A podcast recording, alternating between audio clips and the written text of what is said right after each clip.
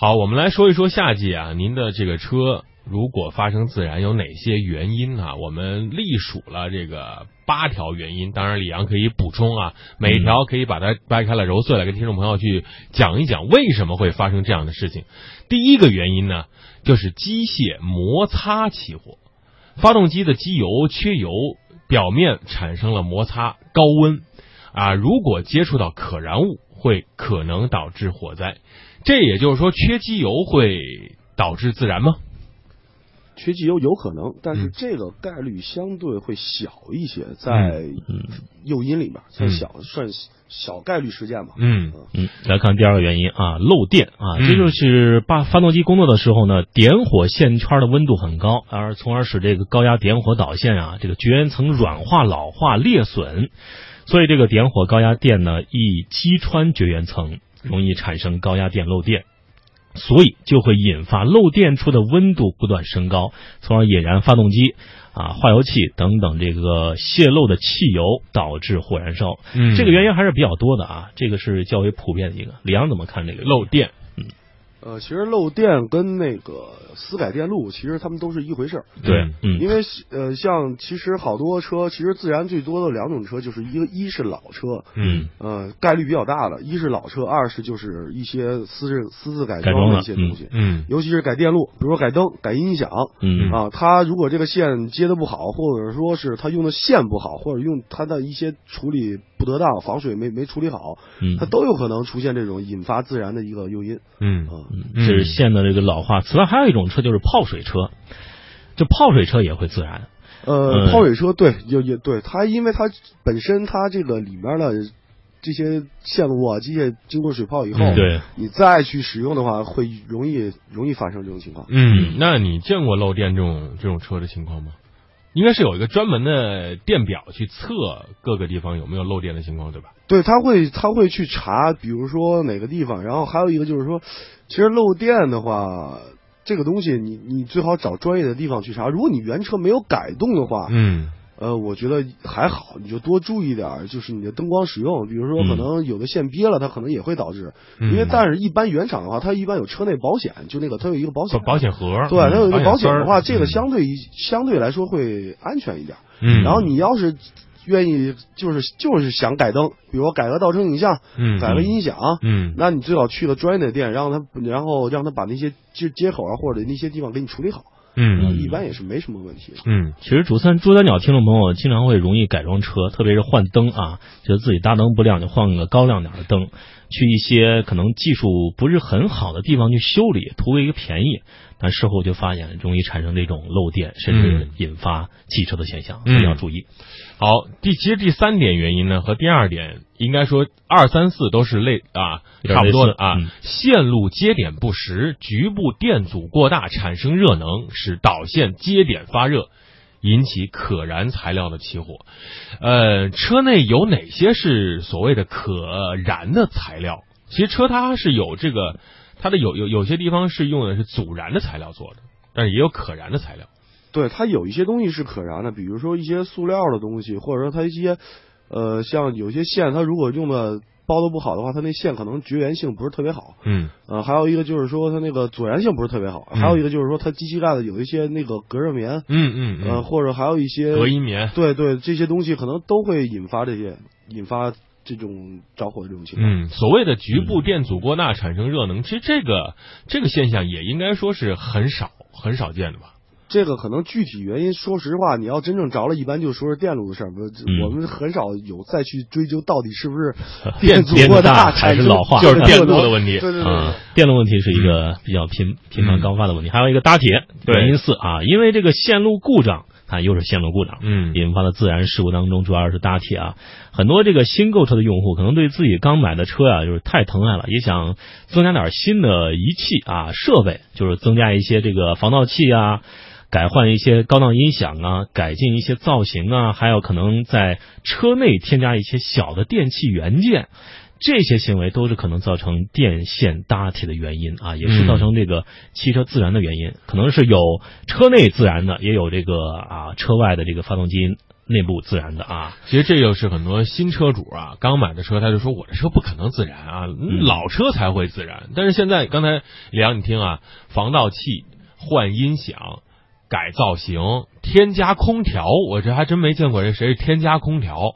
你像越野，你们玩越野改装车辆是很多的，这些搭铁的情况你见过，也看到过这些搭铁引起的呃自燃吗？嗯，搭铁见过，基本上好多都是电路问题嘛。嗯呃，之前因为我们出去玩，你像越野车改的最多的，一般除了升高换轮胎之外，就是换改灯。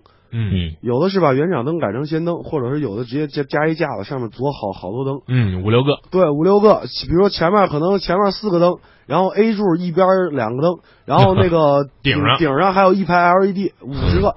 你想想这这它这个用这个用电量用电量相当大，就如果你在瞬间的时候，这个电瓶如果它扛不住，你一般我们会加负电瓶。嗯，你如果你再不加不电瓶的话，有可能这电瓶扛不住，也有可能引发这这这种情况。嗯这副电瓶怎么装呢？是装在这发动机舱里头，还是单独搁在某一个地方呢？呃，机舱里头一般这种越野车，它的这个机机舱相对会大一些，嗯，空间比较大，会有地方给你装。有富裕。对对对，你像装这种电瓶，然后或者说你装一个充气泵，就是在这种发动机里的这边上那个，它都问题不大。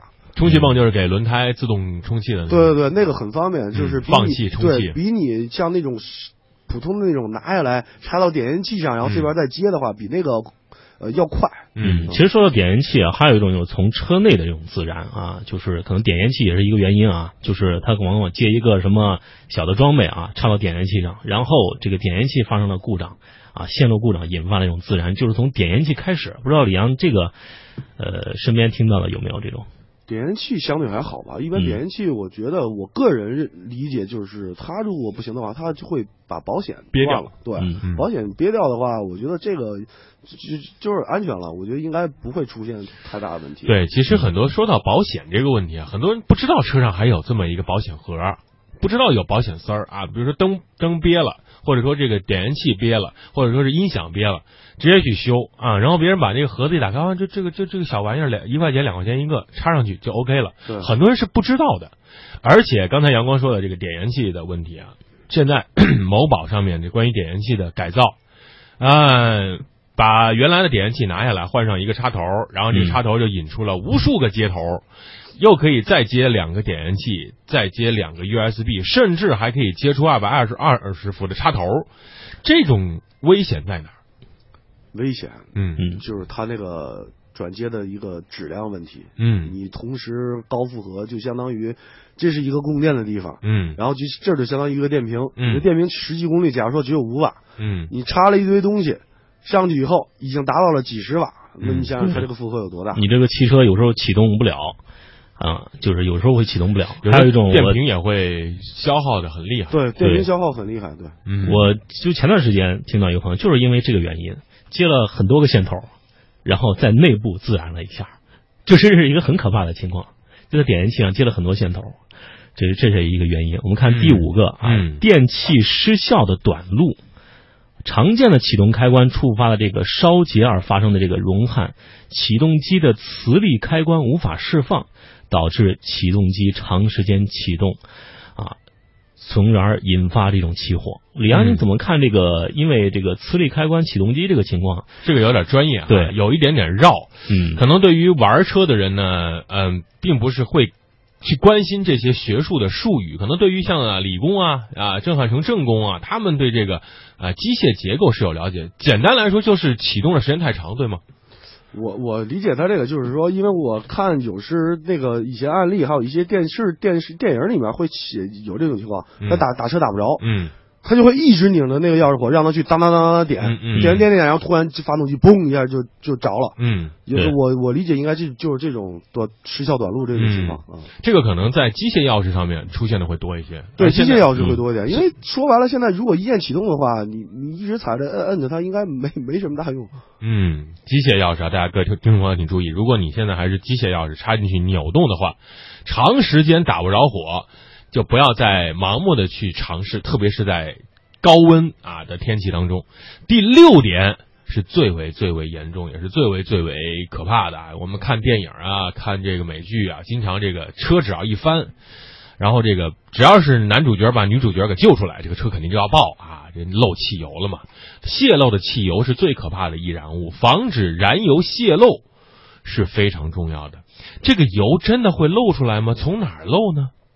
它有很多地方，那个、尤其在前面，它是发动机连接一个一个油那个油管儿。嗯。我之前那个老大谢是零零零三年的一个老大谢，当时我改完以后规制的挺好。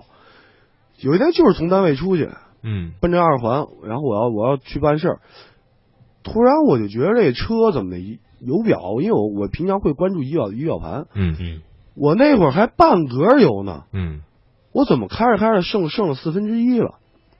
我当时就觉得不太对劲儿，然后我上了二环以后，油表又低了，嗯，我就不对了，我说这没走多远对，我说一共开了有三公里，我说这这可能不，估计哪儿漏油了。我说嗯大热的天的，而且那会儿七月份吧，啊特别热，三十八九，我赶紧靠靠路边打一双闪，嗯我趴车底下一看，在滴油。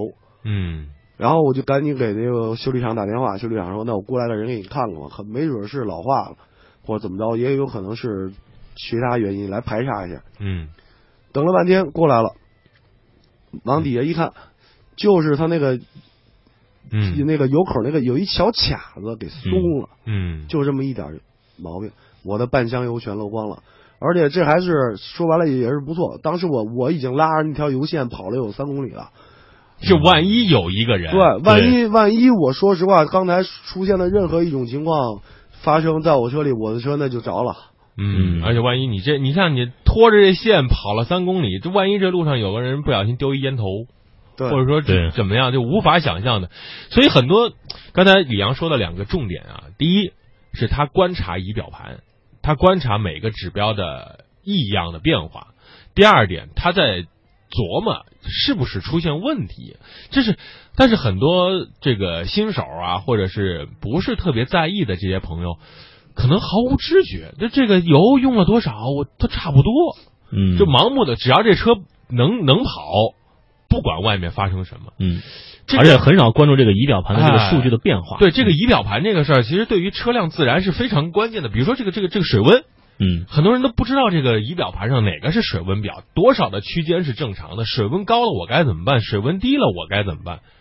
嗯亮，其实我觉得仪表盘，我觉得开车首先要学会看路标，就是它的路牌地上画的线和上面那个路牌的线。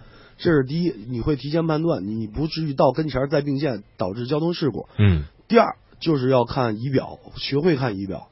仪表盘一就是看你的油和水温，油油油表和水温嗯，有没有突然的，比如说短时间的这个油表降低，或者短时间的这个水温升高嗯，啊，这个是必须要看的。当然还有一个超速，这个你更得学会去看，对，这里程表，呃就这个这个时速表，你必须得看啊。对，这跟银子挂钩了。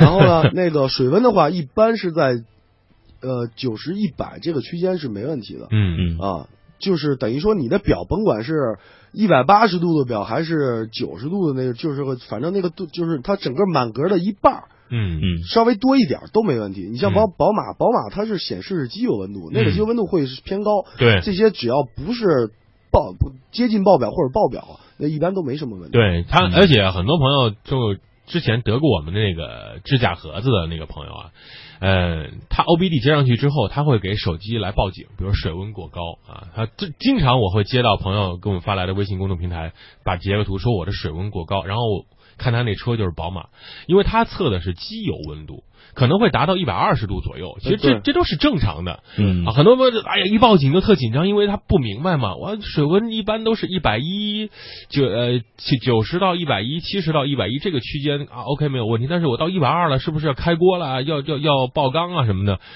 这个过于的紧张了。对，嗯其实你就看它表的位置，我觉得这个是最保险的。嗯。还有一个就是说，避免这种水温过高的话，尤其在夏天，那个一般春天嘛，风大，嗯，像北方柳絮多，南方估计也是花粉。对花粉，然后一些路上脏，一冬天过来以后，你首先你把水箱处理一下，嗯。然后它水箱处理一下以后，它的散热好了以后，它水温可能就会好一些。嗯。还有一个还有一个导致水温过高原因就是它的电子扇，电子扇一般是分为高低速，嗯。有可能它的高速坏了，它只有低速，它嗯在你散热不了。对它散热的话，它又来不及，可能就会导致水温过高。转速不够。对对对。嗯